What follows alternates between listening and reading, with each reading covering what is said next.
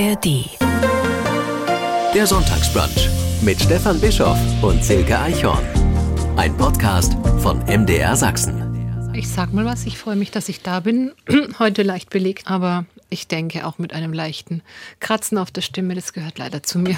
Das Kratzen in der Stimme, das habe ich gar nicht. Ja, ich bin schon gern mal so leicht, leicht kratzig. auf der Stimme. Okay, wir wollen es nicht weiter thematisieren. Nö, wollen wir nicht. Das landet schließlich alles in der ARD Audiothek. Der MDR Sachsen Sonntagsbrunch, immer frisch, jeden Sonntagmittag. Ich, dann fange ich jetzt an. Ich bin gespannt. Direkt und ungekünstelt ist die Frau dieses Sonntags, aber sie macht große Kunst mit einem Instrument, das sie mit tausenden Jahren Menschheitsgeschichte verbindet. Sie spielt Harfe. Silke Eichhorn spielt Harfe wie der biblische König David. Und sie war schon einmal hier zu Gast, vielleicht erinnern Sie sich, das war damals so toll und ich hatte das Gefühl, die Zeit war viel zu schnell vorbei. Und deshalb habe ich gedacht, ich muss die Gelegenheit jetzt einfach nutzen, dass Silke Eichhorn in Landen ist, in der Nähe ist und wir machen nochmal eine Sendung. Wir setzen sozusagen hinten nochmal an und wir sagen einfach jetzt auch du, weil wir uns inzwischen ein bisschen besser kennengelernt haben. Silke Eichhorn ist zu Gast. Solo-Harfe-Nistin, ein schwieriges Wort. Herzlich willkommen zum zweiten Mal. Danke, lieber Stefan, für die Einladung. Es gibt viel zu erzählen aus dem wahren Leben zwischen großer Musik und so alltäglichem Wahnsinn. Der, der, Wahnsinn ist eigentlich doch relativ präsent in meinem Leben. So dieser un, unerwartete Wahnsinn. Liegt das daran, äh, dass du Solo-Harfenistin bist und quasi alles alleine machst? Äh, du bist deine eigene Managerin, du bist deine eigene Agentin, du bist deine eigene Verlegerin, du bist deine, natürlich deine eigene Fahrerin, mhm. du bist deine eigene Instrumententransporteurin, wie auch immer man das sagt. Oder liegt das einfach an den Menschen, die da ringsherum sind? Ja, doch, ich denke schon. Es liegt wirklich daran, dass ich einfach sehr, sehr viel mache und sehr viel verschiedene Sachen mache, die gar nicht jetzt zwingend mit meinem Beruf, also mit der Harfe an sich so Instrumentspielen zu tun haben, sondern eben diese ganze Organisation. Und man, wer, wer viel mit Menschen arbeitet, hat viele wilde Begegnungen auch. Mhm. Deshalb gibt es auch ein zweites Buch, im Frohlocken leicht gemacht. Mhm. Das erste Buch hieß äh, Lebenslänglich Frohlocken. Es geht immer um Frohlocken, aber das sind eigentlich Geschichten aus aus dem Wahnsinn. ja, absolut. Also es ist jetzt wirklich ein, ein Schlüssellochbuch, ähm, wo man Einblicke in einen Musikerberuf kriegt als Leser, die man so sicher nicht erwartet hat. Also ich weiß schon, dass das Klischee eher so ist, eben lange Haare, Kleid, Bühne, äh, alles ganz lange Haare ätherisch, ja, ja, ja, genau, ja. und ein bisschen Weihnachten so. Und wenn man dann deshalb frohlocken, jauchzet ja, frohlocket. Ja, ja, nee, frohlocken vor allem wegen dem Bayer, dem Münchner im Himmel. Der Münchner im Himmel, ja. der frohlockt bei Petrus der an der Tür. Frohlocken, genau, ja. Luja Sogi. Und na, es ist einfach diese, ähm, dieses Buch zeigt so viele Sachen, die kein Mensch so erwartet. Und ich finde es total wichtig, dass man diesen Beruf vielleicht von, auch von der anderen Seite wahrnehmen kann. Ähm, wer kann hinter die Kulissen schauen bei einer Beerdigung, bei einer Hochzeitsvorbereitung, ähm, bei einer ähm, Fernsehaufnahme? Ähm, mit einem Superstar. Mhm. Ähm, das sind in lauter, der eiskalten Kirche. In eiskalten Kirche. Natürlich ist es immer kalt. Also ich friere sehr oft in den Geschichten. Ich habe sehr viel Hunger und das ist auch immer sehr süß, weil ich kriege dann nach dem ersten Buch bekam ich also reihenweise Post ähm, für ähm, für den für Kühlschränke, die man an am Autoladegerät anschließen kann und für Thermoskannen, die sich selber lange warm halten und lauter so Sachen. Aber keine Kehrpakete. Doch, natürlich auch. Ja, also doch. ganz Liebe ja, Fans von Silke Eichhorn, schickt dir was zu essen. Nein, alles gut. also ich spiele extrem viele Konzerte und wenn dann bei fünf irgendwas nicht passiert, dann ist das, äh, also nicht funktioniert, dann ist das äh, schon ein ganz guter Schnitt. Also hm. normalerweise hungere ich eher nicht. Also okay.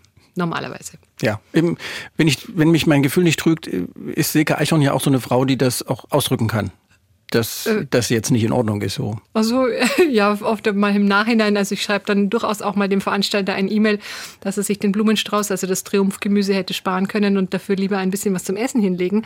Was ich jetzt normal gefunden hätte, in diesem Fall bei einer Matinee, die von elf bis eins gedauert hat und wir hatten um acht Uhr gefrühstückt und es gab nichts zu essen. Also gar nichts.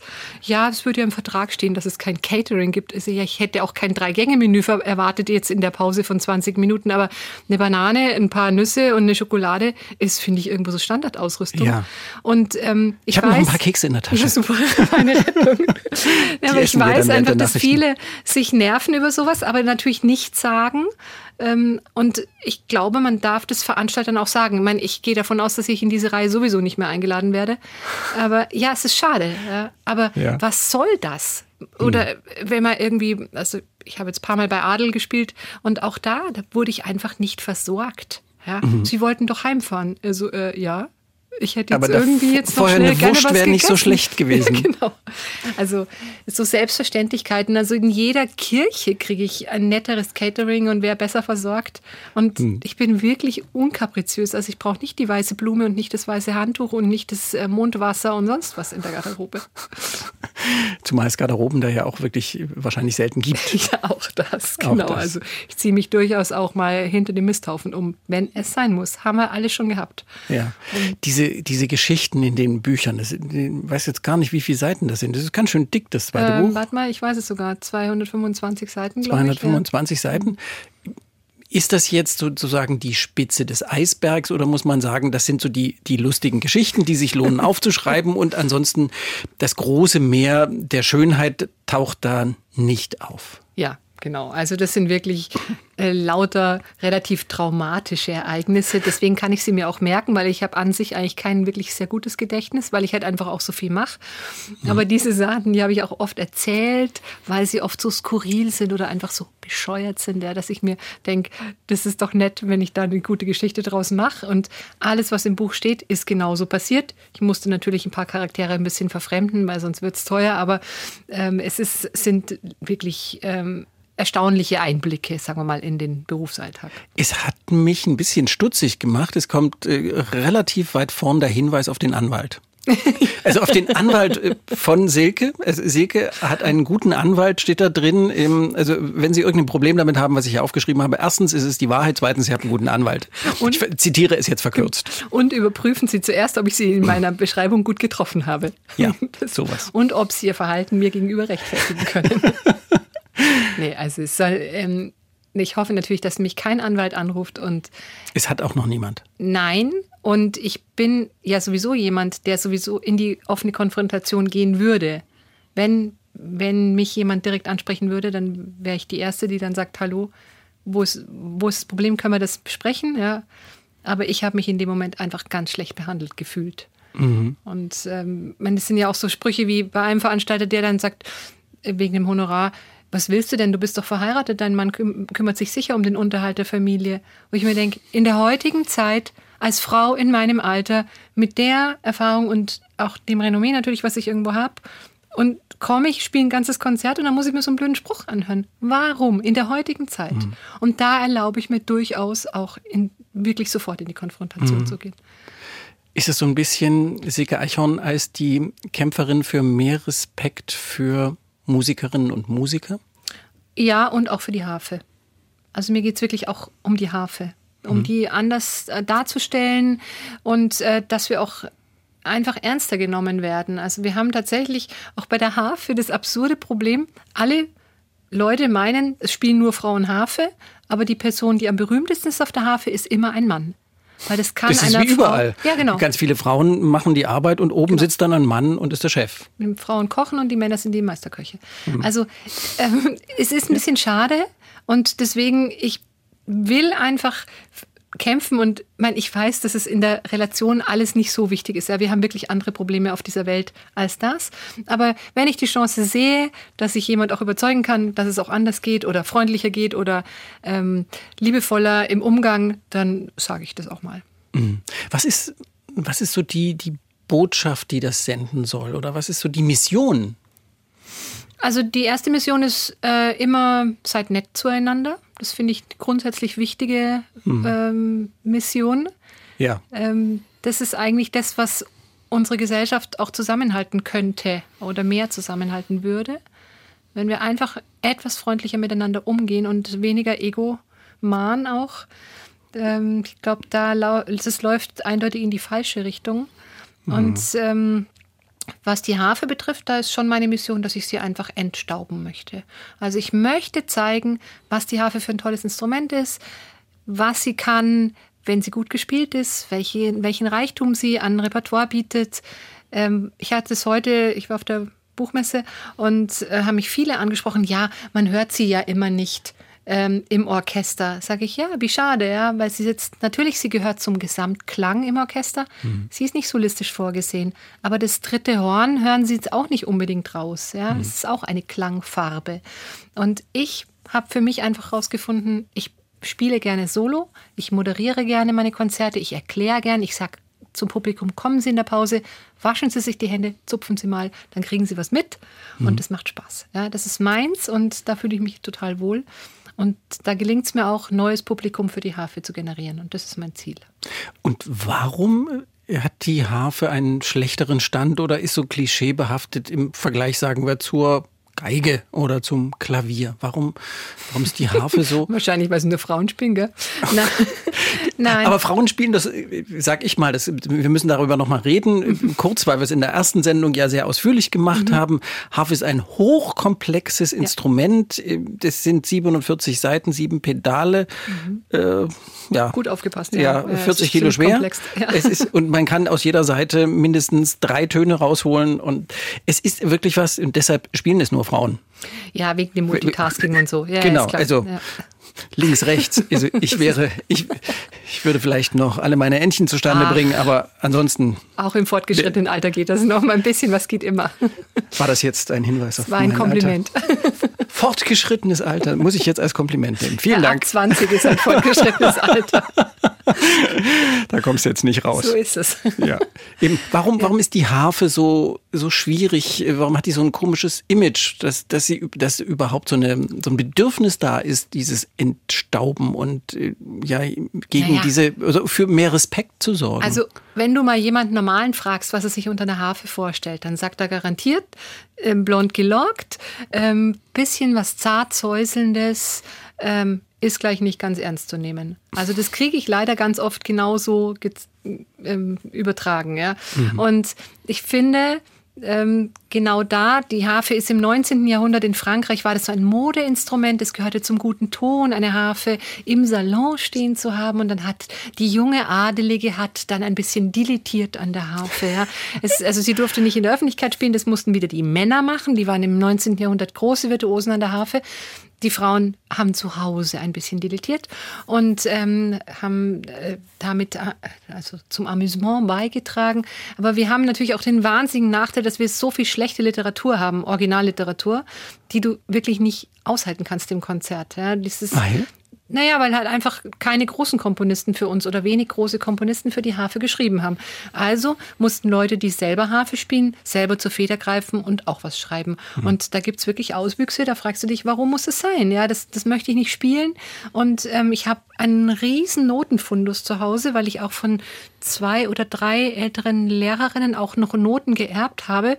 Es sind immer die gleichen Sachen und ich habe sie mir immer wieder auch mal durchgespielt und mittlerweile schreibe ich kategorisch drauf, langweilig, nicht spielen. Also so, es ist mhm. wirklich schade. Wir haben wenig gute Literatur, aber es gibt ganz viele Schätze, wenn man lange sucht und wenn wir bearbeiten. Also ich spiele mhm. viele Stücke, die man auch auf dem Klavier eigentlich original hat. Ich spiele auch Johann Sebastian Bach auf der Harfe. Es gibt eine ganze CD mit Bach. Ja, genau. Zum Beispiel. Und Bach hat nicht original für die Harfe geschrieben. Nein, ja, ja, gut. Also sein Sohn schon, Karl Philipp Emanuel Bach. Und wir können eben, wir spielen aus den gleichen Noten wie ein Klavier. Das heißt, wir können das auch übertragen, aber wir müssen dann viel basteln. Also das funktioniert nicht eins zu eins und äh, nicht immer oder nicht, nicht leicht. Und ähm, das ist so meine große Leidenschaft. Ich, meine, ich habe so viele CDs und ähm, ich habe damit echt auch weltweit ein Alleinstellungsmerkmal. Ich habe so viele Sachen eingespielt, die noch nie jemand eingespielt hat und ich suche und bearbeite und ähm, bin immer noch beseelt, einfach doch noch ein paar Schätze zu heben. Und das macht mir Spaß. Ja, und mhm. ich spiele nicht die großen fünf ein, weil die hat schon jeder eingespielt, sondern ich spiele halt. Was sind denn die großen fünf? Big Five. Ach, da würde ich jetzt mal von den Namen her ist Forêt Impromptu, äh, Britain Suite ist wichtig, dann vielleicht ähm, Sicilien Barrier ist ein großes Bravourstück von Damas. Also als Komponisten, Damas kennt man ah, jetzt wieder nicht. Ist nee. ein, genau, Serra Profil. Ähm, dann, was wäre denn noch die großen fünf? Debussy Tänze ist dann mhm. mit Streichern. Also einfach so das muss ich nicht anspielen, weil das gibt schon ganz oft. Ich suche halt was anderes. Hm. Und gibt es da immer noch was zu entdecken? Gibt es noch Dinge, die nicht bearbeitet sind, wo man aber wirklich noch irgendwo was entdecken kann, was noch ja, niemand also, oder jedenfalls jetzt in der letzten Zeit niemand eingespielt hat? Also ich habe jetzt immer genügend noch gefunden, was noch nicht eingespielt wird, aber jetzt wird langsam die Luft tatsächlich dünn. Und weil ich ich habe schon wirklich ein großes Repertoire. Und mein, wenn man sich das Wie halt viele überlegt. sind jetzt 35, 32? 30 CDs, ja. 30 CDs. Ähm, und wenn man überlegt, dass man halt, wenn man Klavier spielt oder Geige spielt, dann kann man jeden Tag in seinem Leben den Schrank aufmachen und kann jeden Tag ein neues Stück lernen. Hm. Und das ist endlos, ja. Und, und das wahrscheinlich haben wir auch jeden Tag nicht. ein schönes Stück. Ja, und noch schöne Sachen, genau. Doch, und, und wir haben einfach dieses, es ist ziemlich schnell limitiert. Mhm. Aber wir brauchen ja auch viel länger, bis wir ein Stück können. Deswegen ist es ja auch nicht ganz so mit schlimm. Den, mit ja, den beiden Händen, den, den, vielen Seiten. Wir sind nicht so schnell wie die Klaviere oder die Geigen. Ja. Aber es ist schon echt ein Dilemma, dass wir einfach nicht so viel tolles Zeug haben. Und dann auch so, wenn ich mich für Konzerte bewerbe und dann sagt der Veranstalter, naja, und was wollen Sie da spielen? Und wir haben halt keinen Beethoven, also wir haben einen Beethoven, aber der ist furchtbar schlecht. Wir haben keinen originalen Tschaikowski, wir haben keinen Schumann, keinen Schubert, keinen Brahms. Wir haben einen Mozart, wir haben keinen originalen Bach, wir haben hm. keinen Haydn. Also ist schon mal bei diesen ganzen Klassikern schwierig. Und dann, wir haben ein paar tolle Franzosen natürlich. Aber es ist jetzt äh, nicht, man kann nicht aus dem Vollen schöpfen. Mhm. Deshalb muss die Harfe so ein bisschen gepusht werden. Finde ich.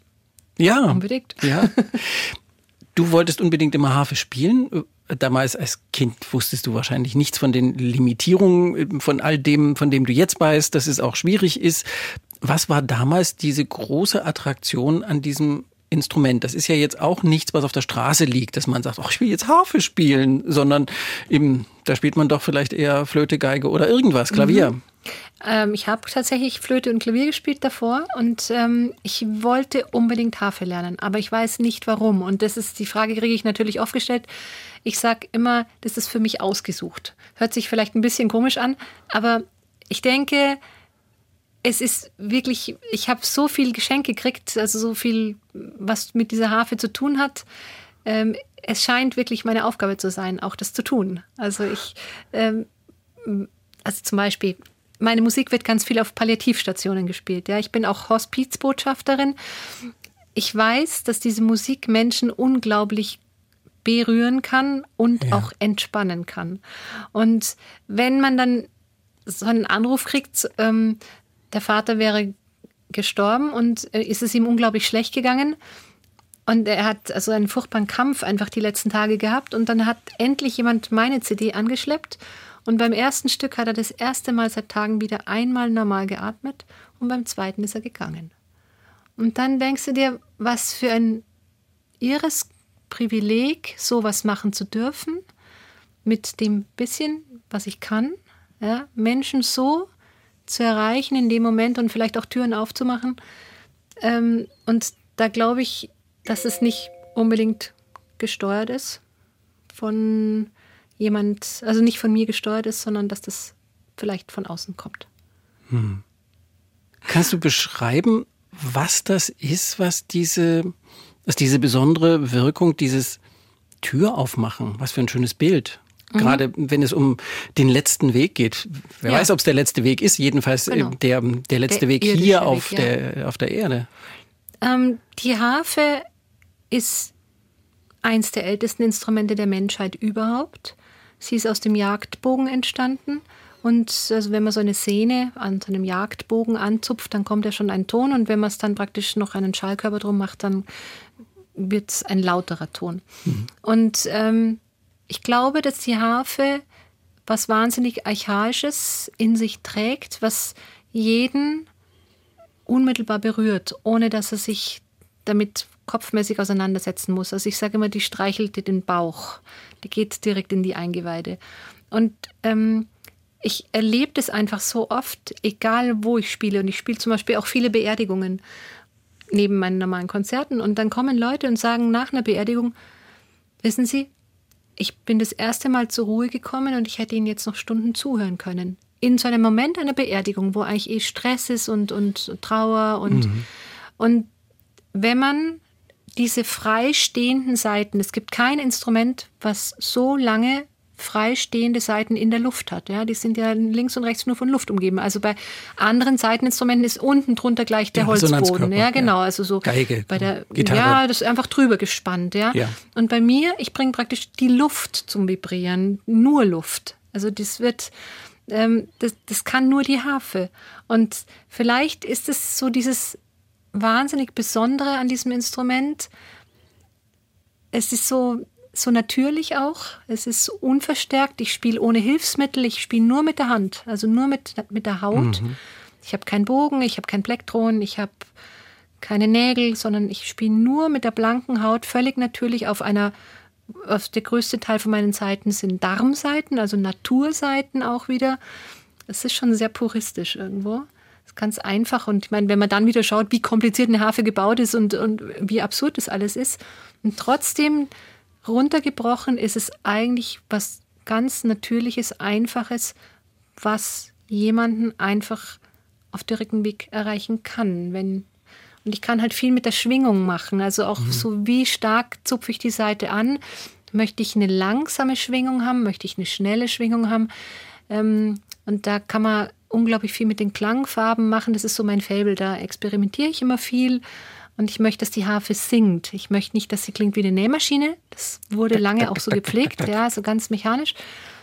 Ich möchte, dass die Harfe, obwohl sie kein Melodieinstrument ist, auch Melodien singen kann. Mhm. Und ähm, ich glaube, da habe ich schon ganz gute Schritte in die richtige Richtung gefunden. Ich meine, das ist ein ewiges Lernen und Machen und jede Seite zupfen ist immer spannend. Ja, was Bei 47. Raus? 47, ja, genau. Aber auch wenn du sie gespielt hast, kannst du sie ja nicht mehr ändern. Also so, wenn du bei der Geige merkst, oh, da ist zu leise, dann drückst du halt noch ein bisschen nach auf dem Ton. Ja? Mhm. Bei mir ist wie Bogenschießen. Wenn ich den Pfeil abgeschossen habe, ist vorbei. Und das muss ich, ich muss vorher planen, wie weit möchte ich den Pfeil schießen, in welches Ziel soll er gehen. Und das ist die ganze Zeit Harfe spielen. Ja? Ich ziehe an, lass los und dann habe ich sie nicht mehr im Griff. Also das muss alles vorgeplant werden. Schwingt es. Und wie erzeugt man jetzt nochmal die lange und die kurze Schwingung? Was macht man Durch, mit den Fingern? Das ist einfach eine andere Handbewegung. Also viele Harfenisten schauen mich immer an wie ein Auto, wenn ich sage, hey, mach mal so.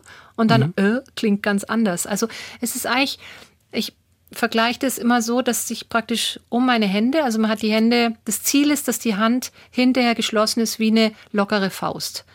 Und wenn ich spiele, dass ich mir, ich fange mir praktisch den Ton ein, indem ich die Hand zumache und ich kann, ähm, ich spiele links und rechts von den Seiten, also rechts mit, die rechte Hand ist oben, die linke ist unten. Es macht wie so einen Klangball. Und ich kann den Klangball groß machen, wenn ich, je nachdem, wie weit ich mit den Händen weggehe, oder auch nur klein machen. Und wie schnell ich weggehe, das verändert den, die Schwingung. Ist die Seite langsam angespielt, ist sie schnell angespielt? Das mache ich mit dem Handgelenk ähm, wie viel Geschwindigkeit braucht es, damit es singen kann. Es ist ähm, auch ein sehr vorausdenkendes Arbeiten immer, weil ich muss ja schon die Bewegung muss dann zu der nächsten Seite auch wieder passen und ich muss vorher wieder anziehen an der Seite, damit ich sie dann wieder loslassen kann. Also es ist ein wahnsinniges Ineinanderarbeiten. Gut, wie jedes Instrument muss man vorausdenken, aber mhm. die Harfe ist schon organisatorisch einfach ähm, multikomplex. Mhm. Dann noch ein paar Füße treten, also unten sieben Pedale. Sieben und, Pedale. Ja, ja, genau, in, in drei verschiedenen Positionen. Ja. Es ist viel. Also äh, wenn jemand jetzt da weiter suchen möchte, dann muss er einfach ins Konzert kommen, dann erkläre ich ihm das und ähm, dann kann man das ausprobieren. Ja, Aber das spannend. klingt so, als könnte man es eigentlich gar nicht lernen. Doch, ich bin ein lebendiges Beispiel und ich habe ja. vor allem ja meine ich habe mit Anfang meines Studiums nochmal von null angefangen, weil ich so eine schlechte Handhaltung hatte, dass meine Lehrerin, bei der ich studiert habe, die hat nachdem ich ihr vorgespielt hatte, meinte sie nur so, ja, also sie würde mich nehmen wollen äh, und wir müssten dann nochmal von vorne anfangen. Ich so, ah okay, alles klar, ich habe es überhaupt nicht kapiert, was das heißt, ja. Und ich habe dann wirklich einen Monat lang nur einen einzigen Finger gespielt. Ich bin oh, aber schon nein. mit dicken, schweren Stücken dahingegangen, dachte ich. Ja. Äh, zum, zum, zum Studium ja, zu, ja, ja, also zugelassen. Um, das erste ja, Mal, um mir vorzuspielen überhaupt. Richtig toll. Ganz eine große, ähm, unglaublich äh, berühmte französische Harfenistin. Ähm, sie ist nur, also sie ist körpermäßig wahnsinnig klein und hat mit zwölf ihr Studium schon abgeschlossen in Paris am Conservatoire National. Also völlig verrückt. Ja, und dann komme ich dahin, irgendwie einen Kopf größer als sie und doppelt so große Hände fast. Und ja, und dann sagt sie, nee, nee, also ist ganz nett, aber nicht so. Ja, und dann ja. haben wir einfach nochmal gemacht. Und das war schon krass. Und warum hast du damals nicht gesagt, pff, dann werde ich eben was weiß ich, Bankkauffrau oder sowas. Und fangen doch jetzt nicht mit nochmal von vorne an. Die Frage stellt sich gar nicht. Es war, war gar nie, nie Thema. Also das, die Frage habe ich mir nicht gestellt, aber ich bin auch jemand, der extrem beharrlich sein kann, also wo viele Veranstalter wahrscheinlich jetzt genau sagen, ja, die, sie nervt. Ja. Wer nervt, siegt. Und ähm, nee, wenn man dann weiß, dass jemand einem das Vertrauen auch schenkt, so wie diese Lehrerin, man, die hätte mich auch nicht nehmen müssen. Hm. Ja. Aber die ähm, hat das ähm, Talent erkannt und wahrscheinlich die hat diese erkannt, genau. Leidenschaft dann, oder vielleicht auch das gespürt, was du gesagt hast, dass das irgendwie zusammenpasst. Gehört. Ja, und eben, wenn man, ich, wenn man solche Begabungen geschenkt bekommen hat, auch dieses Sitzfleisch, ja, und auch diesen sturen Willen, einfach diesen Finger so lang zu spielen, bis der endlich mal die Form hat, die er hinterher haben soll. Also sich nicht so verbiegt, wie ich es halt vorher hatte. Ähm, das ist ja, das, dieses Glück, diese Kraft zu haben, ist ein Geschenk. Und dieses Geschenk habe ich bekommen. Und dann ist es wieder eine Aufgabe, daraus was zu machen. Mhm. Und nicht dann so sagen, es interessiert mich jetzt aber gar nicht mehr, weil es ist mir zu anstrengend. Ja? Also ich, ich kann mich wahnsinnig plagen. Und ähm, mhm. das ist gut. Ich plage mich auch gern beim Sport. Oder egal, oder wenn es darum geht, äh, irgendwelche CDs einzutüten, weil, weil Bestellungen da sind. Ja, ich freue mich und ich mache es und ich mache auch meine Steuer, da plage ich mich auch manchmal gescheit. Aber ich ich bin da sehr zäh. Und das ist ja auch Glück. Das ähm, verbindet man vielleicht nicht unbedingt mit der Harfe, weil, weil der Klang einfach so lieblich ja. ist. Ja, aber man, aber wahrscheinlich, wir lernen ja, äh, man muss einfach zäh sein. Ja. Wer, wer Harfe spielen will, muss zäh sein. Ich glaube, jeder, der irgendwas machen will, ähm, äh, wo er sich verbessern möchte, sollte zäh sein, weil ohne das geht es einfach nicht. Schau, jeden Sportler, der zu, der es zu was bringt, schafft es auch nicht äh, wirklich weit, mhm. wenn er nicht zäh ist. Ja? Oder mhm. wenn er nicht beharrlich bei seinen Sachen bleibt und sich selber motivieren kann und sagt, ich ziehe das jetzt durch und jetzt habe ich hier ein Tief und okay, heute geht es nicht, morgen geht es nicht, übermorgen geht es nicht, aber vielleicht geht es in einer Woche. Mhm. Ja? Und das ist ja auch das Tolle, wenn wir ein neues Stück lernen. Du fängst was an, wo du noch keine Ahnung hast. Und du weißt, dass du es in einem gewissen Zeitraum kannst. Was ist das für ein Geschenk? Ja? Wer hat einen Beruf, wo er sich immer noch täglich verbessern kann? Gibt es ganz wenige. Und mhm. ähm, das befriedigt Und wer stellt sich der Herausforderung? Man könnte bestimmt in vielen Berufen auch besser werden, aber man kann es auch mit Routine machen. Das, dieser Gedanke ist mir komplett fremd. Also mhm. das kenne ich so nicht. Ähm, äh, ja. Die Zähsäge. Ja. Stimmt. Ja, also man muss zäh sein. Ähm, kann man sagen, wie viel Prozent Leiden, wie viel Prozent Lust sind? Ach, du, ich, das, nee, kann ich nicht sagen. Also ich, ich habe immer Lust zu üben. Auch wenn es schwer ist. Ja. Es gibt dann nie ja den genau Moment, wo man sagen muss, jetzt zünde ich dieses Ding einfach an. Das mache ich nur, äh, oder habe ich früher, äh, habe ich viel zeitgenössische Musik im Ensemble gespielt. Und das ist mega ätzend auf der Harfe. Also wirklich, um das mal ganz drastisch so zu sagen. Ähm, ich hatte zum Beispiel ein Stück drei Monate geübt, aber wirklich wie vergiftet geübt. Ja, wahnsinnig ja. kompliziert. Es war für eine Dreierbesetzung, Kontrabass, äh, Schlagzeug und Harfe. Und dann komme ich zur ersten Probe und dann sagt die Kontrabassistin zu mir, renommierte Professorin, äh, schaut meine Noten so an und sagt, ach, hast du das schon vorbereitet? Ähm, ich so, du, ich übe das seit drei Monaten. Ach, sie hat noch gar nicht reingeguckt. Dann macht sie in diesem Moment das erste Mal überhaupt die Noten auf, weil sie meinte, dass dieser Komponist eh nie schwer für Kom Kontrabass komponiert. Und meinte dann nur so, ach, ist doch ein bisschen schwerer, als ich gedacht habe. Uh, okay. Dann haben wir uns zwei Tage lang mühsam durch irgendwelche Proben geschleift, weil Madame das überhaupt nicht konnte. Ja? Mhm. Und ich habe wirklich, ich war so vorbereitet eigentlich, aber wenn dann jemand an dir dranhängt, der es nicht kann, dann wird es auch für mich wieder wahnsinnig kompliziert. Dann haben sie uns komplett zerlegt, ja, das würde nur mit Dirigent dann gehen. Da habe ich gesagt, ja, dann bitte setzt uns einen Dirigenten hin. Dann hat der Dirigent uns dirigiert und sagt, das ist doch schön, klingt gut. Ja, dann muss man es nochmal spielen. Und dann stand ein Herr von mir vom Ensemble und sagt, Also dieses Stück wird heute Abend nicht aufgeführt. Es wäre nicht archaisch genug. Und dann habe ich mir die Bemerkung erlaubt, dass ich nicht glaube, dass das Salzburger Publikum den Unterschied zwischen nicht ganz archaisch und äh, ein bisschen mehr archaisch merken könnte.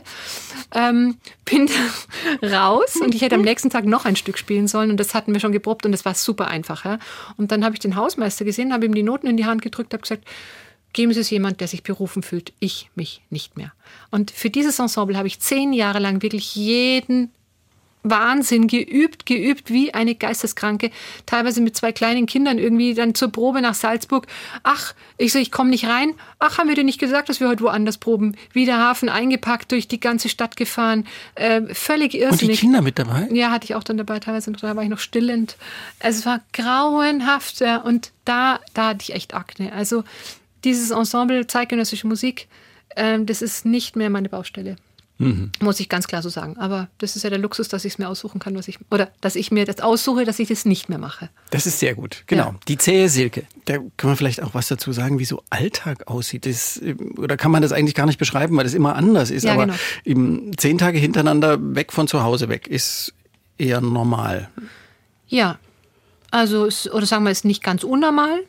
Und mittlerweile ist es einfach toll, weil ich so viele ähm, oder weil ich es schaffe, Konzerte miteinander zu verbinden. Früher bin ich wirklich von Traunstein, vom Chiemsee, also vom Alpenrand, für ein Konzert nach Hamburg gefahren und zurück.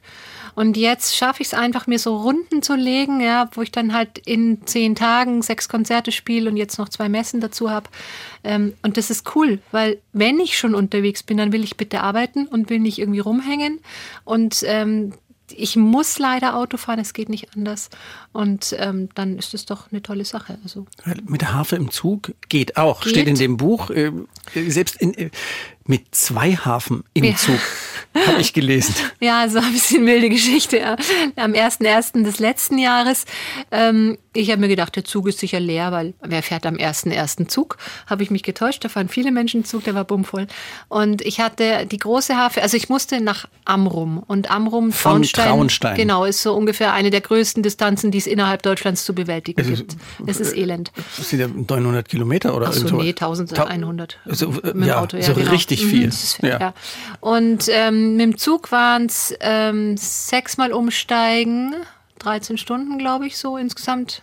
Und ähm, ich hatte dann die große Harfe dabei, also die ist ja eingepackt. Die ist 1,86 Meter 87 groß ungefähr, 40 ungefähr Kilo. so groß wie du? Ja, nur, nur eine Ecke größer. Ah. Ja. Und dann ähm, habe hab ich so ein Wägelchen wie eine Sackkarre, da mache ich sie drauf und dann kann ich sie gut damit fahren. Ja? Also das ist schon mal nicht das Problem. Dann hatte ich meine CDs hatte ich vorausgeschickt per Post, die ich da dort verkaufen kann und ähm, auf dem Rücken den Rucksack mit meinen Klamotten und mein Konzertkleid und so. Das muss immer alles unbügelbar sein, weil sonst mhm. geht es gar nicht. Und dann hatte ich noch eine kleine Harfe dabei, die ist so 1,30 Meter groß gewesen. Die musste ich in Hannover jemand überreichen am Bahnhof. Aber man kann ja nicht mit zwei Hafen, nee, die eine links, eine rechts. Arm. Die, die war wie eine, eine, eine große Tasche unterm Arm. Und ähm, die Harfe vor mir, die große, und hinten den Rucksack drauf und dann halt noch eine Handtasche, das ist natürlich auch noch. Und dann bin ich in München, musste ich schon mal 500 Meter umsteigen. Und ähm, also das ist wirklich, ich kam, komme ganz weit draußen an und dann muss ich einmal komplett rundrum. Oh, ja. Und ja, also ich habe das geschafft in zwölf Minuten, war alles super. Und bin dann ins, ins Kinderabteil, weil das Kinderabteil ist eigentlich immer toll, weil das sind ist ja Plätze für die ähm, Kinderwägen und da kann ich auch gut die Harfe hinstellen. Und war nichts reserviert und so. Ja, und dann hatte ich also schon die Hafen schön festgebunden, damit da ja nichts rumfliegt. Mhm. Und dann kommt eine Mutter mit Kinderwagen und sagt, haben Sie hier reserviert? Und ich so, nee, aber ist, äh, ja, Ihr Sohn könnte keine Maske tragen. So, ja, ist ja auch das war Pandemiezeit. Ja, es war noch nicht mehr, war, ich weiß gar nicht, war das noch Pandemie? Das war so eine halb, oder so Pandemie, wo war nur in der Bahn musste man noch ja, mit Maske. Ja. Auf jeden Fall war der Sohn noch kein Jahr alt. Ja. Und dann habe ich zu ihr gesagt, ja, ist ja kein Problem, ich habe eine Maske auf und ich bin geimpft, also Sie brauchen keine Angst haben. Ja, aber das wäre ein Abteil für Mütter. Und dann habe ich gesagt, ja, ja, ich bin auch eine Mutter. Ja, aber ich, Sie haben ja kein Kind dabei. Ich gesagt, ja, ja, immerhin zwei Hafen, oder? Also wir haben uns ein bisschen angezickt und und ich musste dann tatsächlich das Feld räumen, weil dann eine richtige Mutter mit einem richtigen Kind kam, die hoffentlich dann auch geschützt war. Also ich habe mir dann sämtliche Bemerkungen verkniffen und bin dann ins äh, Großraumwagenabteil mit der Hafe. Ist ein bisschen doof, weil die dann nicht gescheit durch die äh, durch den Gang passt. Ja. Und ich konnte nicht aussteigen nochmal. Ja. Also das war dann so ein bisschen Gewürge. Also ein Servicewagen hätte nicht kommen sollen, weil der wäre nicht durchgekommen. Und mit den großen Koffern war auch so ein bisschen doof insgesamt. Da muss sie in dem Großraumwagen noch dreimal einen anderen Platz suchen, weil, weil halt dann wieder reserviert war oder so. Es war wirklich Boah. super voll. Und dann, es war dann alles gut. Dann habe ich in Hannover diese kleine Harfe übergeben. Dann bin ich in Hamburg umgestiegen in den regionalen Zug nach Nibül, Dagebüll, die Ecke. Und dann habe ich die Schaffnerin, die kam dann und meinte so, oh, was ist denn das? Und Harfe? da haben wir uns total nett unterhalten. Und dann habe ich sie gefragt, wie das beim Umsteigen jetzt wäre, weil ich wusste, man muss irgendwie aus dem Bahnhof raus und in einen anderen Bahnhof wieder rein, um zu dem Fähr, zur Fähre dann zu kommen. Ja. Und dann sagt sie, ja, ja, also so und so. Und dann, hört, dann höre ich echt eine Durchsage kurz vor Ankunft. Sehr geehrte Fahrgäste, wir haben eine Dame mit Harfe an Bord. Ich würde Sie alle bitten, dass Sie darauf schauen, dass die beiden unbeschadet den Umstieg schaffen, damit sie morgen auf Amrum ein Solokonzert spielen kann. Und das war so oh. Zucker, ja, am 1.1. des Jahres. Und ähm, es, ich habe mir gedacht, ja, das muss ein besonderes Jahr werden und das ist es auch geworden. Also es war ein tolles, ähm, wirklich, ich habe so viel gespielt wie noch nie in meinem Leben. Letztes Jahr, also direkt nach ja, der Pandemie, wo ja. viele immer noch ähm, nicht spielen konnten und ich habe es irgendwie, ja, durch, weil ich einfach schon immer viel arbeite und meine Kontakte pflege und kreativ bin und schnell und dann hat jetzt einfach viel funktioniert und das war toll. Also ein sehr arbeitsreiches, intensives Jahr mit unglaublich viel schönen Begegnungen und auch so diese Lust und den Hunger wieder auf Musik, nach Musik. Ähm, man hat es gemerkt einfach an den Konzerten. Das war so eine große Erlösung auch für viele. Und ähm, was ich immer ganz bewusst im Auge halte, ähm, ich spiele seit April letzten Jahres immer ein Konzert aus der Ukraine, äh, ein Stück aus der Ukraine im Konzert. Ähm, das ist ganz toll von Vasil Wawinski, das heißt Dumka. Und da lade ich das Publikum immer ein, dass wir das nicht vergessen, was da passiert. Und ähm, dass wir alle einfach mal gute Energie nach Osten schicken. Das kann nie schaden. Mhm. Und es ist immer ein ganz besonderer Moment im Konzert, weil dieses Rückbesinnen auf das, wie gut es uns wieder geht und ähm, dran zu denken, dass es anderen nicht so gut geht und mit Hilfe der Musik transportiert. Und ich werde das Stück einfach so lange spielen, wie es nötig ist. Und ähm, ich habe es jetzt wirklich seit April letzten Jahres fast jedes Mal gespielt. Dumka heißt es. Dumka, ja, mhm, ganz schön. Dumka. Dann werde ich das mal im Musikarchiv suchen. Na, schau doch mal, ob du es findest. Genau, das ja, dann schicke ich gerne Aufnahme. genau, vielleicht, vielleicht ist das überhaupt die beste Lösung, dass wir sagen, können wir machen. Wir gucken mal, ja. dass wir ein Sika Eichhorn-Stück dann spielen. Mhm. Genau, mit, mit der Harfe. Und wir waren äh, darauf gekommen, so. über Alltag und so viel mhm. umherfahren, mhm. dieses rastlose, ruhelose Dasein, empfindest du das als anstrengend, als irgendwie Preis für das Glück, dieses Instrument nee. so auf diesem Niveau spielen zu können? Nee, also das ist überhaupt ein. Ähm, ich, es ist natürlich anstrengend, im Auto zu sitzen und mal schnell 1000 Kilometer runterzufahren. Ja, das mache ich ja oft. Hm. Und aber auch, auch wieder dieses Nacht. Glück, ja, auch in der Nacht, wenn es sein muss, aber dieses Glück, dass ich es kann. Ja? Und auch dieses Selbstbewusstsein zu haben, ich bin gut behütet, mir passiert nichts, ich fahre jetzt. Und dann sind es halt mal 1000 Kilometer. Naja, ein Langstreckenflug wäre jetzt auch zwölf Stunden sitzen. Ja, ich kann immerhin noch rausschauen und irgendwie. Hm. Also es stresst mich nicht und ich lasse mich auch nicht stressen. Also ich bin da einfach sehr unkompliziert und klar, ähm, ich, ich, bin dann auch müde und so, aber andere Menschen sind auch müde. Und ich denke, wenn jemand den ganzen Tag äh, in der Pflege arbeitet, der ist zu Recht müde. Ja, und der muss sich mit viel mehr Sachen auseinandersetzen. Ich habe einen Beruf, der mit extrem viel Positivem eigentlich behaftet ist. Ja? Also da, wo ich hinkomme, die Leute freuen sich, ich freue mich, es ist ein toller Abend ja, und warum soll ich mich dann aufregen? Ja, dann klar, dann ist vielleicht mal ein Stau. Ja, dann ist halt mal ein Stau, wenn es nicht gerade super pressiert. Also da gibt es schon auch wilde Stories, ja, wo ich dann ja, Harakiri-mäßig, ja. ja. auch im neuen Buch, ja, genau. ähm, Last Minute irgendwie zum Konzert kommen, das ist schon, äh, brauche ich jetzt auch nicht jeden Tag. Aber im Endeffekt ist alles immer nur relativ. Also es ist mhm. wirklich ein privilegiertes, tolles Leben was ich mir natürlich auch schaffe. Ja? Also ich könnte auch sagen, ich arbeite halt nur, ich spiele halt nur ein Konzert im Monat. Hm. Aber wenn dann halt Und Konzerte. Mehr zu Hause. Ja, genau. Aber wenn halt Konzer Monate mit 17 Konzerten sind, dann spiele ich halt 17 Konzerte. Und mir macht das Spaß. Hm. Und ähm, ich, ich finde es wirklich wahnsinnig privilegiert. Und zusätzlich noch, es ist ja ein Beruf, der mit dem Alter irgendwann nicht mehr ausübbar ist. Harfe hm. ist so hoch physisch, ähm, wenn da nur irgendeiner meiner Körperteile nicht mehr funktioniert, inklusive meiner Augen, dann ist das Thema wahrscheinlich durch. Hm. Ja, und deswegen spiele ich jetzt. Und wenn die Leute dann sagen, ja, dann mach doch mal weniger, ich, wieso? Ich will eher mehr spielen. Ja? Es macht mir Spaß. Und ich habe jetzt die Power. Warum soll ich dann weniger machen? Ja. ja also das ist schon sehr beglückend. Und Was macht diese, diese Aussicht, dass es, ähm, dass es schlechter wird und dass es vorbei sein kann und dass es vorbei sein wird, bevor, bevor man wirklich alt und krank ist?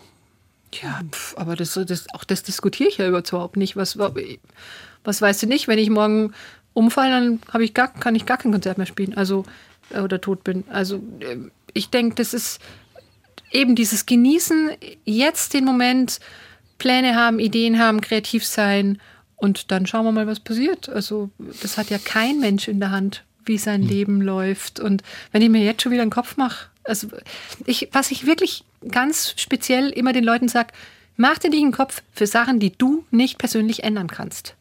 Was soll ich mich über das Wetter aufregen? Ja, so what? Dann regnet es halt heute. Klar, ich bin privilegiert, ich bin nicht überschwemmt, ich bin nicht äh, oder ich vertrockne nicht. Ja, also ich lebe natürlich auch wieder in einer fantastischen Umgebung.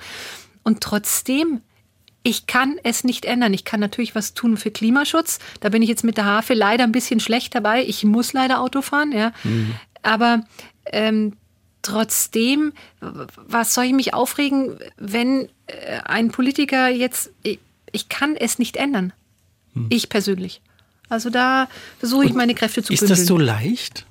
Äh, diesen, diesen Spruch im Mensch, lass es dir doch wurscht sein, wenn, mhm. wenn du es nicht ändern kannst. Äh, kann, kann jeder, kann, können alle nachvollziehen.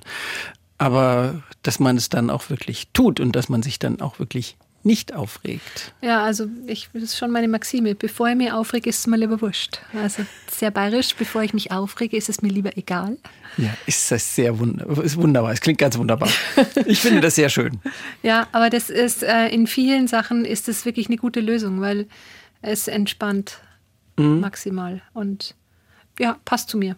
Jetzt müssen wir mal zu Bayern auch was sagen. Sie stammen aus Oberbayern. Sie sind am. Sie? Du. Du, du, du stammst aus Oberbayern. Genau. Wir, wir haben uns zwischen der ersten und dieser Sendung eben kennengelernt und das war sehr, sehr schön, dieses Kennenlernen. Deshalb duzen wir uns. Du stammst aus Oberbayern. Du bist da aufgewachsen. Du lebst da mit deiner Familie im, im schönen Chiemgau. Das ist eine zauberhafte Gegend. Ich habe sie auch besucht und ich glaube, ganz viele unserer ähm, Zuhörenden, die wissen, wie das da aussieht. Es ist einfach zauberhaft. Chiemsee und dahinter diese Bergkulisse ist einfach großartig. Da bist du quasi immer gewesen und wir so äh, assoziieren damit natürlich Urlaub und es ist schön und mhm. so, aber eher so ein bisschen bayerisch-burschikos, mhm. Biergarten zupackend und so. Nicht so ätherisch, harfig, leicht. Wie passt das zusammen? Das passt zusammen, weil es einfach sehr natürlich ist. Mhm. Und ähm, ich lebe da gern. Klar, ich bin natürlich auch von dort, aber ähm, ich fühle mich unglaublich wohl. Es ist meine Schwingung, es ist mein, ähm, mein großes Geschenk, wenn ich dann zum Beispiel von der Haustür mit dem Fahrrad zum Berg fahren darf, eine kleine Bergtour mache und dann fahre ich wieder zurück. Habe ich jetzt gerade mhm. letzten Samstag schön gemacht. Das ist toll. 45 Kilometer Radeln und eine kleine Bergtour. Mhm. Und ich bin komplett gereinigt. Also ist, mein Kopf ist leer, mein, ich, ich strahle, es geht mir gut und ich fühle mich wohl. Und ähm, das passt jetzt, also um, wie du sagst, ätherisch sein zu können oder einfach vielleicht um sensibel Harfe spielen zu können, braucht es eine wahnsinnige Erdung ja. und gleichzeitig auch das Glück, sich nach öffnen zu können, nach oben vielleicht. Ja? So dieses, diese Durchlässigkeit. Hm. Aber es braucht die Erdung. Also es nützt es nichts, irgendwie abgehoben zu sein, hm. sondern ähm, dieses mit beiden Beinen da zu stehen. Und ich glaube, da passt Oberbayern oder Bayern sehr gut dazu. Hm. Es ist so eine Selbstverständlichkeit. Und man macht nicht so ein Gedöns um, um alles. Es ist einfach ein, ein Sein, ein Akzeptieren, ein mit dem Leben, was um einen rum ist, ohne das verbiegen zu müssen. Also ich empfinde es einfach als großes Geschenk. Mhm. Und alles, was man so, was wir bis jetzt auch gehört haben und was man in den Büchern lesen kann, so ein bisschen Bodenständigkeit und äh, zupackend äh, zu sein, das kann in einem Leben als Harfenistin nur nützlich sein. Das schadet, glaube ich, in keinem Leben, ja. Das schadet in keinem Leben, aber, aber ich glaube. Als Harfe besonders, ja. Als Harfe, eben, du sagst mein Leben als Harfe. Ja. Nicht als Harfenistin. Als Harfenistin ja. Boah, ja. Irgendwo in dem Buch habe ich gelesen, dass die Harfe ein ambivalentes Instrument ist. Und ich habe mich gefragt, was, wieso ambivalent? Was ist ambivalent? Und wusstest du schon immer, dass es ein ambivalentes Instrument ist? Na, natürlich nicht. Aber na, also, naja, dieses Bild eben. Die Harfe sitzt schön auf der Bühne und, und, und, und, streichelt zart die Seiten, ja. Und im Endeffekt ist es ein Instrument, was extrem viel Kraft braucht. Also wirklich physische Kraft. Ja. ja extreme Koordination. Es ist genau das Gegenteil von weichgespült. Du musst beide Füße auf der Erde haben, sonst kannst du dieses Ding einfach nicht spielen. Ja. Mhm. Es, ist, es nützt nichts, vergeistigt vor sich hin zu träumen. Du musst es einfach extrem rational organisieren im Kopf dass, dass du das überhaupt bedienen kannst. Das ist kein hm. Träumerinstrument. Das, da müssen alle Sinne da sein, sonst kann man dieses Ding nicht spielen. Wir können nicht fühlen, ob wir richtig sind. Wir müssen sehen und wissen, ob wir richtig sind. Also, wenn. Weil sich die Seite, aus der drei Töne kommen können, immer gleich an. Immer, genau, fühlt sich immer gleich an. Also alle Seiten fühlen sich sowieso gleich an. Jede Seite fühlt sich so an wie die andere, außer die dickere und dünnere? Ja, aber das ist, wir haben so viel Horn auf, Hornhaut auf den Fingern, dass ich nicht sagen kann, ah, die hat jetzt 0,00 Millimeter, ein Millimeter weniger. Ähm, ah, ich bin jetzt auf G. Das geht nicht. Also wir haben ähm, auf der ha die Hafenseiten sind eingefärbt, die Cs sind rot und die F sind schwarz. Und nur anhand dieser Markierung können wir uns wirklich orientieren. Das heißt, ich muss wahnsinnig viel nachschauen, ob ich eigentlich auf der richtigen Seite bin. Ich kann es nicht haptisch erfühlen. Ich weiß, wie die Bewegungsabläufe in meiner Hand gehen, aber ich weiß nicht, ob ich auf der richtigen Seite angefangen habe. Kann auch eine Oktave höher gewesen sein. Ja, oder ein Ton. Also oder ein Ton, ja, du hm. vertust dich um einen, dann und dann ist schwierig. Du, und vor allem du kannst in dem Moment, wo du losspielst, nicht merken, dass du falsch bist. Du hörst erst, dass du falsch bist, wenn der Ton rausgekommen ist. Hm. Und dann ist es eigentlich schon zu spät. Und das Gleiche ist auch mit den Pedalen. Wenn du das Pedal falsch getreten hast, das ist verändert, es verändert die Länge der Seite dann spielst du eigentlich die richtige Seite, aber die klingt falsch. Aber du musst erstmal rausfinden, welche von den Seiten, die du gerade gespielt hast, falsch klingt, weil du spürst ja nicht, dass es falsch ist. Damit du dann weißt, sich, welches der welches sieben der Pedale, sieben Pedale du in der welche der drei Positionen treten musst gerade. Es ist wirklich anstrengend. Und dann noch dazu äh, der kleine Computer, der auch mit dem Fuß bedient wird, ja. um äh, die Noten zu sehen. Wo ich dann gesagt habe, hä, die hat doch mit den Füßen sowieso ja, so viel also zu gut, tun. Ich spiele aus dem iPad jetzt ja. und ähm, habe zum Umblättern des iPads ein zusätzliches Pedal, also ein achtes Pedal praktisch zur, also die HFR 7 und dann noch ein achtes Umblätterpedal. Und das ist wirklich super spannend, weil ich äh, manchmal vor lauter Begeisterung einfach auf dieses Blätterpedal steige, anstatt aufs Hafenpedal oder umgekehrt. Und dann ist kurz mal Polen offen, weil ich habe keine Ahnung, was jetzt, wo, wo ich hin muss. Mhm. Also dann verblättern sich meine Noten und man verliert die räumliche Übersicht. wenn man aus Papiernoten spielt, dann weiß man, ah, das steht da oben, das steht da unten, das mhm. steht rechts, das steht links. Mhm. Und jetzt habe ich nur noch eine DIN A4-Seite vor mir und ich blätter jeweils die nächste halbe Seite nur auf. Also ich muss damit pro Seite zweimal blättern. Ja, damit ich halt dann hat. Ja, dann weil ich oft am Ende von der Seite nicht den linken Fuß frei habe zum Blättern, ja, dann muss ich halt schon vorher blättern. Das heißt, ich blätter mir die nächste halbe Seite her, dann geht es. Also es ist alles. Ähm, jeder, der sich interessiert, kann bitte ins Konzert kommen. Ich erkläre das gerne am Objekt. Und man darf auch mal zupfen. Ja, immer. Mit, mit, gewaschenen Händen darf jeder zupfen, mit frisch gewaschenen Händen. Und warum müssen die Hände frisch gewaschen naja, sein? Weil die meisten sagen, ich habe aber ganz sauber, ich habe heute früh die Hände gewaschen, das ist super. Und seitdem hatten sie zehn Türklinken in der Hand und haben sich fünfmal ins Gesicht gelangt. Das ist einfach relativ eklig, weil wenn die Finger äh, haben dann einfach viel Fett drauf. Ja. Und mhm. diese Seiten sind teuer und es sind meine Seiten, ja. Und ähm, eh, eh schon, dass ich überhaupt erlaube, dass jemand hin darf, erlaube ich immer. Und dann sage ich wirklich explizit, jetzt Hände waschen in der Pause mit Seife und wieder kommen, dann dürfen sie. Und mhm. das finden die immer ganz toll. Ja, und da mhm. gibt es wenige Musiker, die sowas erlauben. Aber also heute auf der Messe habe ich dann, da waren ein paar Kinder, die, darf ich mal? Und ich so, nee, stopp. du nicht jetzt. Weil Jetzt. ich habe saubere Hände. Ich so, nee, sicher nicht. Ja, Und das, das, das geht dann, muss ich dann durchsetzen einfach. Aber es sind teure Seiten und die sind sehr, also sind aus äh, Naturdarm, ähm, sind zwar gelackt, aber die kann ich nicht jetzt spülen hinterher. Ich kann mal vielleicht mal mit einem feuchten Tuch mal drüber gehen, leicht, aber ja, muss jetzt nicht sein. Genau. Und ist die Gefahr, äh, ist ja eine unglaubliche Spannung drauf. Ich weiß jetzt gar nicht, wie Mhm. Also auf der ganzen Kilo. Harfe ist eine Spannung von 1,5 Tonnen. 1,5 Tonnen, die mit den Fingern, mit den acht Fingern, mit denen die gespielt Genau. wird, bewegt werden müssen, gut, in, ja. in Schwingungen versetzt werden. Im, reißt so ein Ding auch mal? Ja, schon. Aber ähm, ich habe immer alle Seiten dabei. Und das ist eine Sache von drei Minuten, eine Hafenseite aufzuziehen. Das ist nicht das Problem. Das Problem ist dann, dass sie nicht die Stimmung hält. Also die rutscht dann meistens stark nach unten. Die muss man dann noch mal ein paar Mal hochkurbeln. Die neue oder die? Die neue, ja, genau. Und das ist dann cool, zum Beispiel, wenn es mitten im Konzert passiert, dann habe ich mich schon mal hinter meine Freundin gestellt und habe ihr einfach über sie drüber, während sie gespielt hat, nochmal die Seite nachgezogen. Sie hat es gar nicht gemerkt. Also das war in der Kirche. war ganz lustig. Und ähm, das ist ein bisschen doof. Aber normalerweise, wenn man so viel spielt wie ich, hat man seine Seiten ja dauernd irgendwie im Blick auch und man sieht auch manchmal dröseln sich die Seiten, fangen an, einfach, ähm, die werden durch diese diese Drehscheiben, oben sind so kleine Scheiben, die die Seiten einzwicken können und die werden mit Hilfe der Pedale bedient. Und wenn die die Seite natürlich immer an der gleichen Stelle einzwicken, dann wird die da gerne mal abgenutzt. Das sieht man und das merkt man und dann tauscht man sie vorher aus. Und mir sind, glaube ich, in meinem ganzen Leben im Konzert, habe ich letztes Mal gesagt, höchstens zehn Seiten gerissen. Und ich spiele jetzt seit ähm, zwei, 41 Jahren, seit 41 Jahren Harfe. Ja, also es ist noch nicht oft passiert.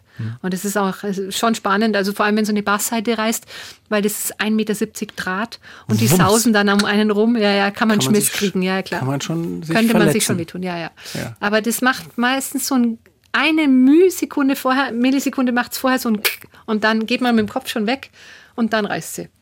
Also, ist alles nicht so dramatisch.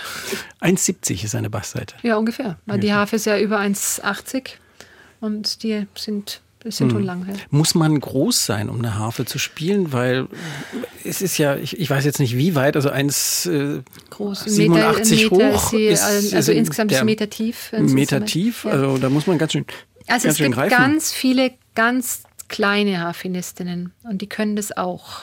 Mhm. Also so wie meine Lehrerin, bei der die eben mit zwölf ihr Studium abgeschlossen hat, die ist Ja. nur 1,58 Meter. Ja, und Ja. ich bin 1,83. Und ähm, die hat das auch bewerkstelligt, aber die hat jetzt im Alter zum Beispiel wahnsinnige Probleme mit den Hüften und mit den ganzen Schultergelenken, Ellbogengelenken, weil die halt immer in der starken Streckung spielen muss. Ja. Ja. Da habe ich es jetzt natürlich besser. Ich habe andere Probleme, ja, weil ich einfach so große Hände habe. Die muss man dann anders wieder sortieren an die Seiten. Ähm, grundsätzlich muss es jeder machen, wie es für ihn geht. Aber es ist nicht schlecht, wenn man nicht so klein ist. Auf jeden Fall. Weil es ist einfach ein großes Instrument und auch sie schon Hm. Und allein ins Auto körperlich. zu tun. Ja, es ist sehr körperlich. Ja. Ja, das ähm, kann man sich manchmal gar nicht vorstellen, aber wenn man das Ding einmal sieht, weiß man auch, dass das Mhm. Ja. schwer sein muss. Ja, schwer, schwer, schwer im doppelten Sinne. Ja, genau. Eben, du hast schon angerissen, ganz unterschiedliche Veranstaltungen. Ich habe gedacht, wir könnten mal so ein Rating machen. Also der Veranstaltungstypen auf einer Skala von 1 bis 10, wo liegen da äh, Beerdigung, Hochzeit, Taufe, Konzert, Empfang? Okay. Ja. Also ich sag mal zehn. Ähm, normales Konzert äh, und Beerdigung spiele ich wahnsinnig gerne, weil das immer besonders ist. Beerdigung kriegt auch eine 10. Ja, schon. Also das ist so ein besonderer Moment. Also es ist, ist auch anstrengend ähm, und es ist auch emotional natürlich anstrengend und es ist ja oft so in der Früh um 10 ein Solokonzert in einer Kirche ist es eigentlich, ja. Und, und vor allem das Solokonzert ähm, und ich muss warten, was der Pfarrer macht. Wann hört der Pfarrer zu predigen auf? Dann muss ich sofort spielen. Ja? Oder jetzt sagt er nichts, okay, will er jetzt doch noch ein Musikstück, er schaut mich nicht an, ja gut, er macht eine Pause, okay, spiele ich halt noch was. Ja, und dann äh, in so großen kalten Kirchen vormittags um 10 ist schon immer ein bisschen heftig. Also, aber ich mache das gern. Doch, ähm, Kinderkonzert ist auch lustig, aber sehr anstrengend. Also ich habe so Kindermitmachkonzerte und wow, letztens hatte ich 120 Grundschüler. Das ist in einem Konzert und Da weiß man, was man getan hat. Ja, das ist Ja. Wahnsinn. Aber ich kann sie ganz gut bändigen. Ähm, Kammermusik ist auch, wenn die Kammermusikpartner toll sind und ich habe viele tolle Kammermusikpartner, dann ist es wirklich besonders. Auch Aber ich spiele am allerliebsten Solo, das muss ich ganz egoistisch so sagen, weil ich dann einfach das machen kann, was ich will und vor allem in meinem Tempo, was ich will. Ich muss mich an niemanden halten. Also ich bin jetzt nicht unbedingt der Teamplayer, das muss ich auch so ganz klar sagen. Aber, Aber wär, das Leben wäre doch leichter. Als Teamplayer? Ja, wenn man einfach sich in den, in den Schoß eines Orchesters begeben oh könnte. Nein. Leidlich geregelte Arbeitszeiten, okay. festes Einkommen. Ja. Also dann, ähm, es gibt Menschen, die das gerne machen und das finde ich toll, wenn die das gerne machen und die sollen es gerne machen. Ich kann es nicht. Ich finde, es, es befriedigt mich gar nicht. Ich möchte gerne spielen und ich möchte gerne die Schönheit meines Instrumentes zeigen. Und wenn ich nur alle Stunde drei Töne spielen kann, dann macht mich das nicht glücklich.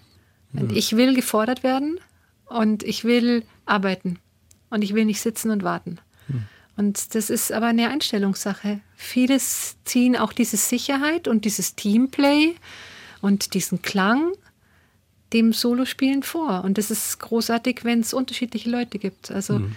es muss alles seine Berechtigung haben. Es kann auch nicht jeder ähm, Handwerker sein und nicht jeder freiberuflicher, was weiß ich, ähm, ja. Freiberufliche Harfenistin. Ja, oder so.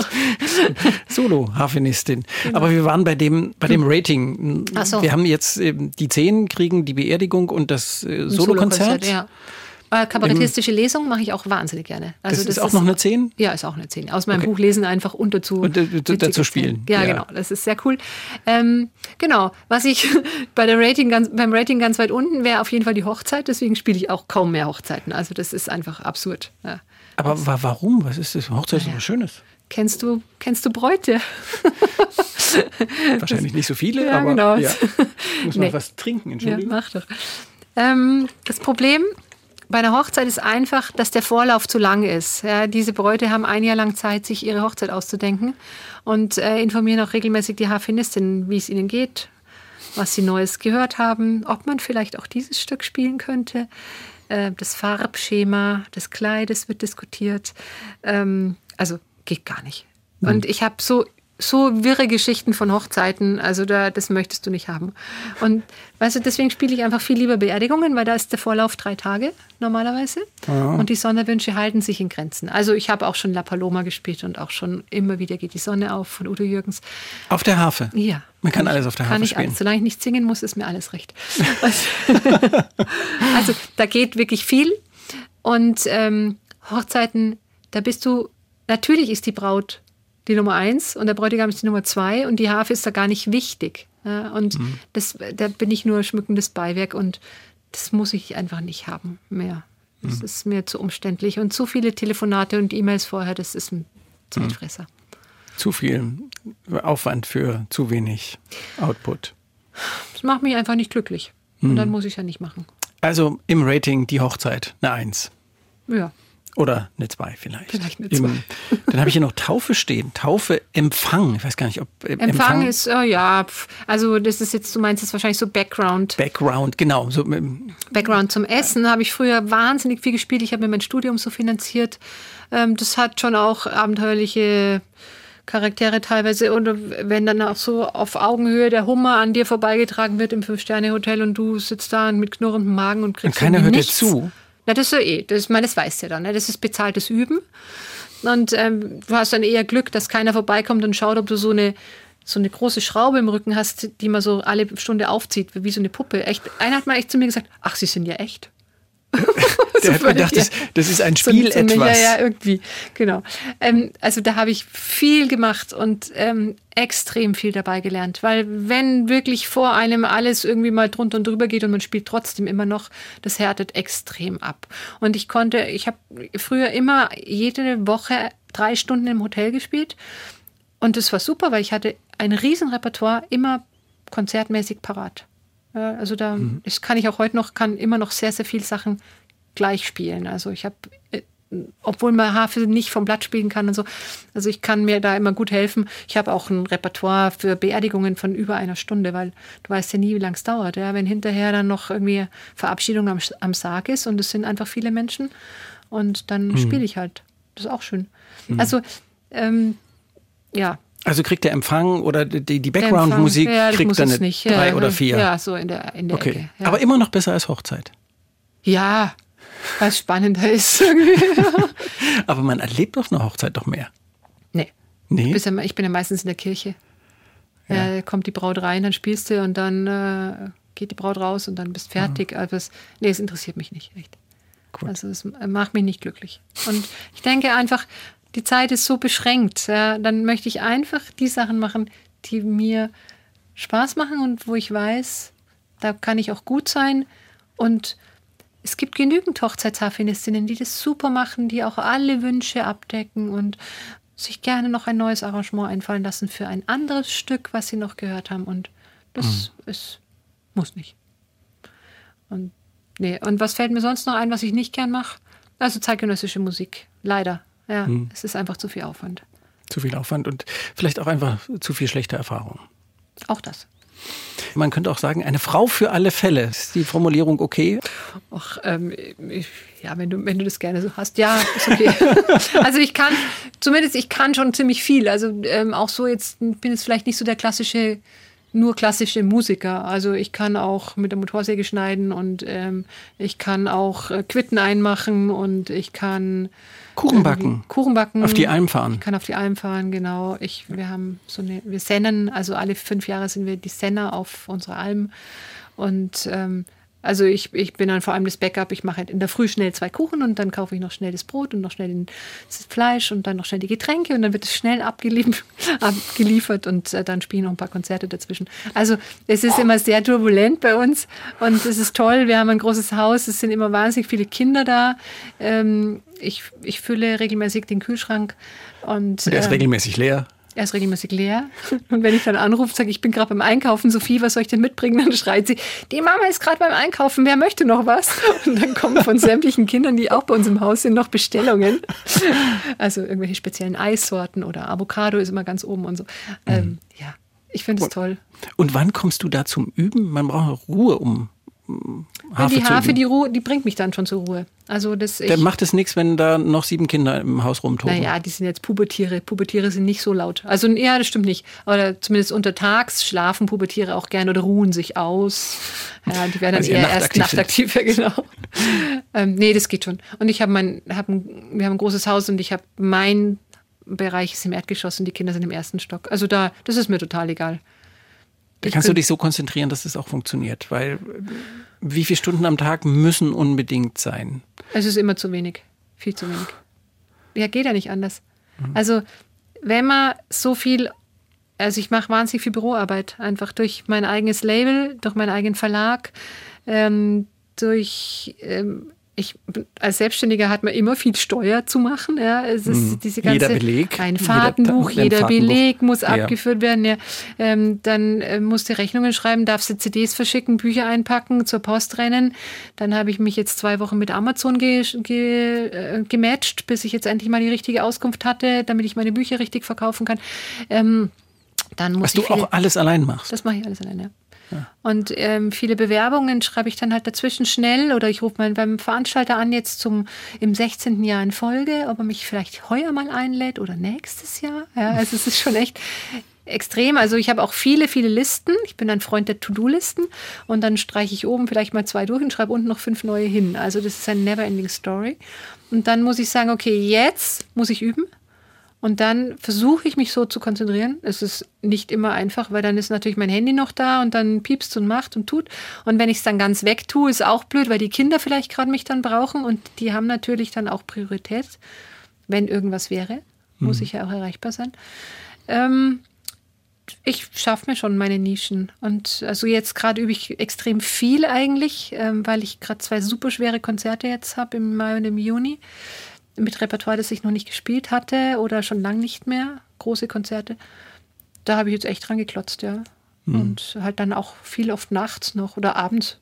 Ich kann gut in der Früh, ich kann gut, ich kann eigentlich, wenn ich üben kann, und ich übe einfach gerne, sagen wir so. Ja, und dann kommt mein Mann und sagt, hey, wieso ist denn die Spülmaschine nicht ausgeräumt? Ist ich, weil ich jetzt übe. Ja, ja aber man hätte doch mal die Spülmaschine ausräumen können. Ja, hätte man, aber nicht jetzt.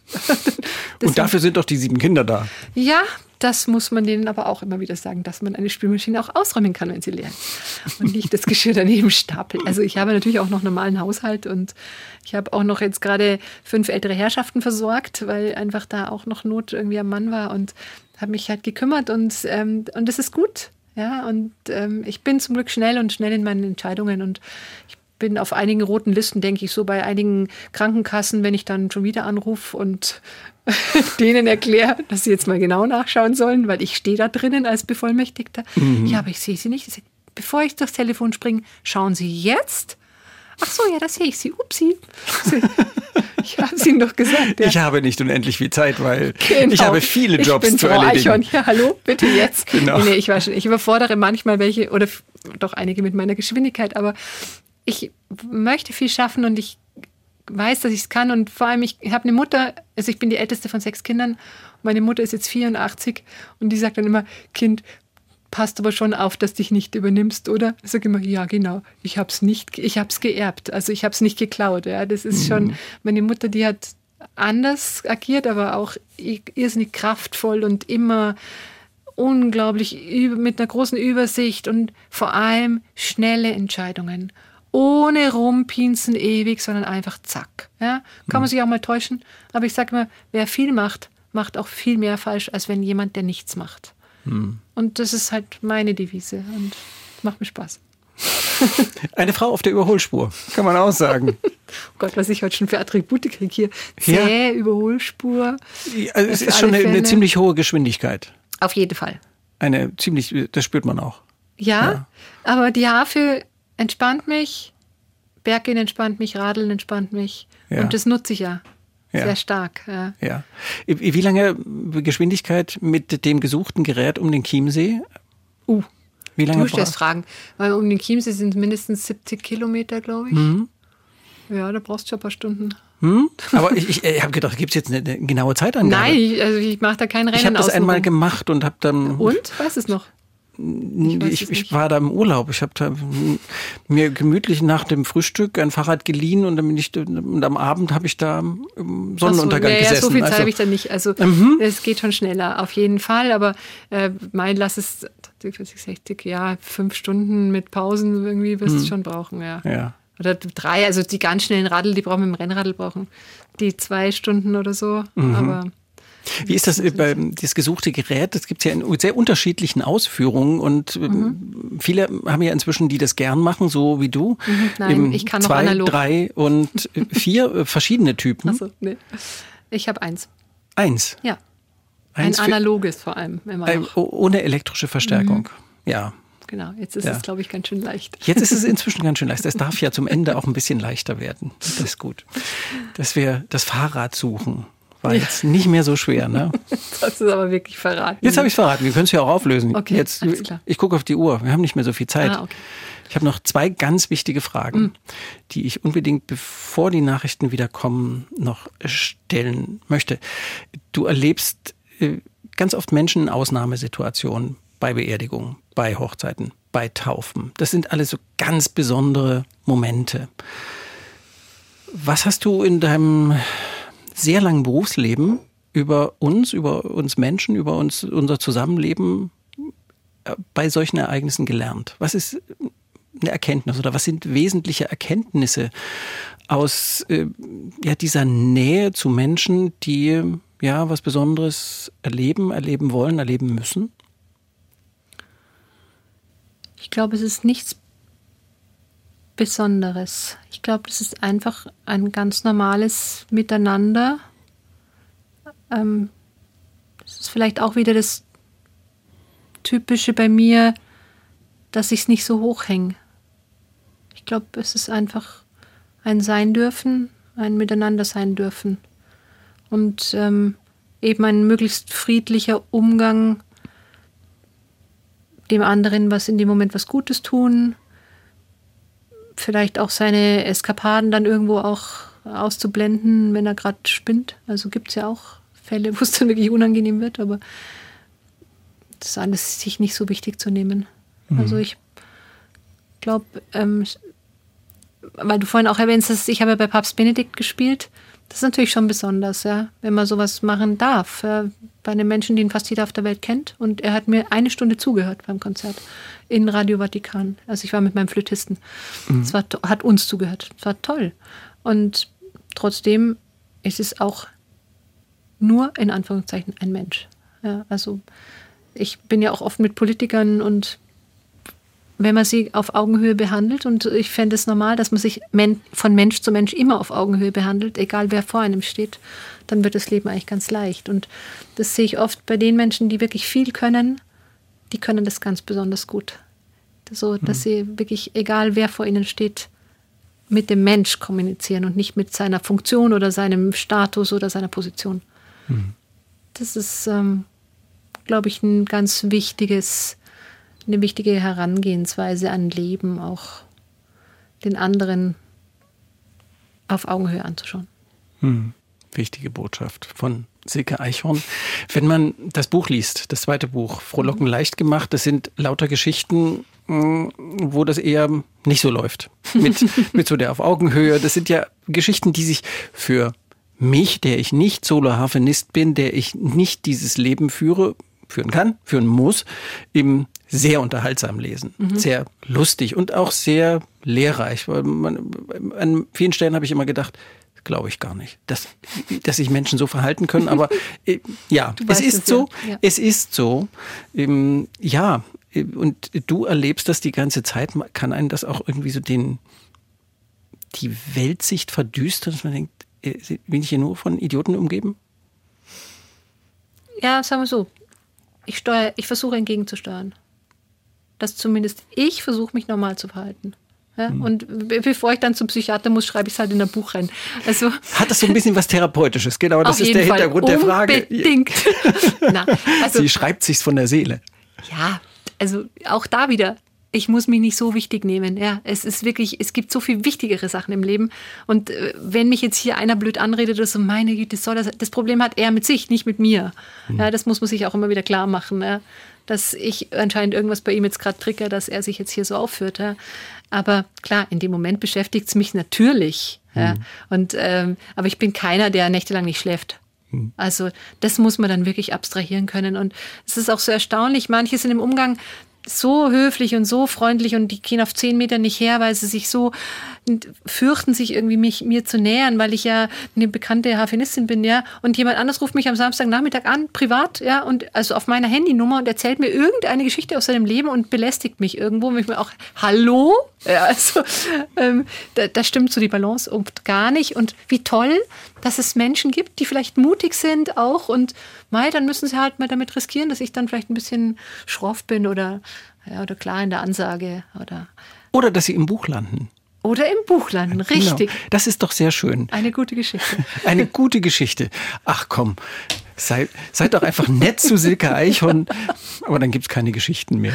Ja, das ist, ich schreibe auch nicht noch ein drittes Buch, obwohl ich schon wieder Geschichten hätte, aber nee, jetzt ist gut. Kann man ja erzählen. Nein, zwei reichen. Ja. Wenn wir so ein Konzert hören im, mit Harfe, dann macht das was mit uns. Das ist im unterhaltend oder es macht eine Tür auf, es, es hüllt einen ein, es streichelt, es kann einen ganz intensiv bewegen, ganz viel mitnehmen. Was macht es mit dir, mit der Frau, die da spielt? Hm.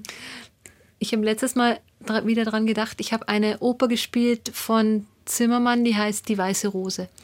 Und ähm, da habe ich Udo Zimmermann? Im, im Ensemble. Ja. Ich glaube Zimmermann. Nee, Spahn. Henze, Die weiße Rose? Henze. Henze. Henze ist es, genau, Entschuldigung. Henze. Da war ich noch relativ jung. Und dann kam ein Mann zu mir nach der Oper und sagte, jetzt sind Sie ganz lila. Also ich, äh, was geht? Und dann hat er gesagt, ja, er sieht Farbaura. Und ähm, das ist ja auch wieder, kann man glauben oder kann man nicht glauben. Er hat mich vorher gesehen und ich war total rot, also rot voller Energie und voll Power und Wahnsinn, ja. Und nach dieser Oper, die so berührend ist und so existenziell und, und so traurig und alles, war ich lila und lila ist ausgeglichen. Ja, ich war total runtergekühlt anscheinend, mhm. gechillt, ja. Und mhm. obwohl ich in der totalen Anspannung natürlich war beim Spielen und alles, aber es hat was mit mir gemacht ob das jetzt so funktioniert, ja, ob man das glaubt oder nicht, aber es macht auf jeden Fall was mit mir und es tut auch meiner Seele gut. Und in diesem Klang zu sitzen, in dieser Vibration zu sitzen, ähm, es, ich würde es nicht machen, wenn es mir nicht so gut täte. Es kommt da auch was an, trotz äh, all der Konzentration, dieser körperlichen Anstrengung, dieser geistigen Anstrengung, ja, die da drin steckt. Aber das geht halt auch bei mir direkt in den Bauch. Mhm. Ja, und da, da muss ich, da kann ich mich auch nicht äh, wehren dagegen. Ja, das passiert bei mir genauso. Und ähm, meine Homöopathin von früher, die hat immer gesagt, gell, und die Harfe, die rettet dir dein Leben. Also die hat es für mich auch erkannt, dass diese hohe Geschwindigkeit, die ich fahre, weil ich einfach sie so habe, ja, durch die Harfe auch ausgebremst oder relativiert wird, dass ich einfach da auch irgendwo zur Ruhe komme, selbst wenn ich das gar nicht so wahrnehme vielleicht. Ja, aber ich liebe Harfe spielen. Es ist meins. Und wenn ich mir das rein intellektuell überlege, ist es völlig absurd, Harfe zu spielen. Ja, es ist wahnsinnig umständlich, es ist teuer, es ist ein Instrument, was nicht es ist also physisch extrem anstrengend, es tut oft weh auf den Fingern, es ist, äh, wir haben keine gute Literatur, also lieber würde ich gut Klavier spielen eigentlich. Ja? Mhm. Aber dieser Klang von der Harfe, das ist meins. Mhm. Und deswegen mache ich es auch. Ja? Es geht, geht runter wie Öl. Dass genau. der ganze Körper dann auch mitschwingt. Ja. Und ähm, das ist ein Geschenk, wenn man dann was machen darf, was wirklich für einen ausgesucht ist. Vielen Dank, Silke Eichhorn. Die ja. Harfe, die das Leben rettet. Vieler Menschen vielleicht beim Zuhören. Hören Sie mal wieder Harfe. Unbedingt. Unbedingt. Und lesen Sie eine lustige Geschichte von Silke Eichhorn. Das ist eine, eine verrückte Kombination. Ja, aber ein Geschenk, dass ich es machen darf. Ja. Vielen Dank. Danke dir.